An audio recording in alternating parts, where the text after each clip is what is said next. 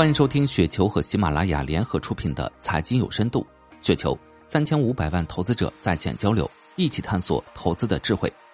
听众朋友们，大家好，我是主播费时。今天分享的内容名字叫“盈亏同源，均值回归和幸存者偏差”，来自瓦拉塞拉。最近中外各有一家大型公募基金出现较大回撤，讨论这个话题的人比较多。无论是从巴菲特和某科技基金的长期业绩比较，还是某医药基金扩募后亏损数额数十倍于曾经的盈利额，都为基金投资和运营提出了新问题：如何评估基金的业绩原因？市场是否存在均值回归？少数优秀投资者是不是幸存者偏差？一、基金扩募前后回撤造成的总盈亏金额差异。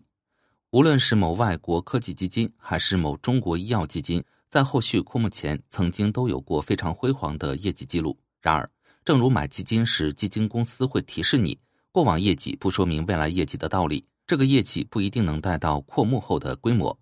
假定不考虑基金经理管理资金量大小的能力差异，就过往已经产生了辉煌业绩一条，基本就完蛋了。过往已经产生辉煌业绩的另一句话就是，已经把创造这种业绩的机会消耗掉了。底部没人买，顶部抢着买，结果一定是顶部稍微回撤百分之二十，就是几百亿没了；底部挣了几倍，也就几个亿。大家都是人，你不买单谁买呢？然后熊市一来，基金净值跌一半，对经理来说也没啥，人家选股能力强。下个牛市来了，净值又回来了，可投资者在底部却割了肉。所以买基金宜在底部买，最好净值回撤后再买，才能充分利用基金经理的能力。但这个事要往大了说，还是人性。所谓日落西山你不赔，东山再起你是谁？买基金也一样，人性使然。因此，还是不愿意承担风险却想白得收益的人，最终付出了最大代价。二，盈亏同源。人生不能追求完美，也没有完美可言。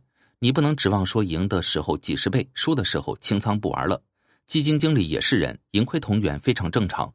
除了规模过大难以操作，这个必须要诟病外。其他我觉得都是很正常的现象。有人说巴菲特很稳，避免了投资者大起大落受到损失，最后净值是一样的。什么事都有代价，选择巴菲特，选择了低波动，也选择了封闭式折价和流动性不足。选择某科技基金，你随时可以以现在的净值申购和赎回。所以，对盈亏同源要接受，哪怕你先赢了再亏，人生也赢了一回。三，均值回归，均值回归是盈亏同源的具体实现形式。完全避开均值回归是不可能的。如果有这个心思，那不可能拿得住资产，发得了大财。但是适当躲避，以至于把从乱中抢劫的央行钞票不要完全丢掉，还是可以做到的。比方说，在大牛市里挣了十倍，吐出五倍，还有五倍，我觉得很正常。千万不要认为那十倍都是你的，那都是虚的幻影。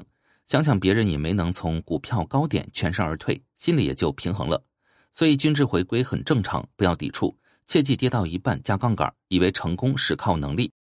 四幸存者偏差，又有人要问了：成功不是靠能力，主要靠运气，那成功的投资者是不是存在幸存者偏差呢？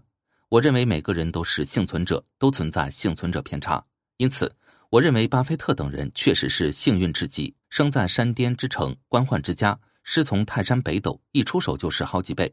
此人是资本主义国运的象征，是万年才出一个的投资巨人。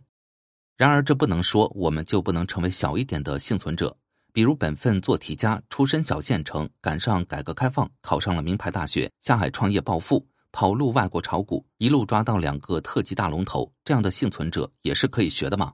再回到均值回归谈幸存者，就更要平衡形态。人从零走来，走到零中去，净值曲线又有何用？这个曲线不过是给自己看的，让你在这个过程中能坐坐过山车。体验人生的极致乐趣，与天地人斗，其乐无穷。所以，珍惜生命，戴好口罩，防范疫情是第一，心态平和是第二。钱财生不带来，死不带去。市场给了你十分，再拿走五分，也就随他去。最后才是买基金，不要买在高峰处，最好没人买时再买，挣钱的机会大些。至于责怪基金经理，实在是不太应该了。以上就是今天的全部内容，感谢您的收听。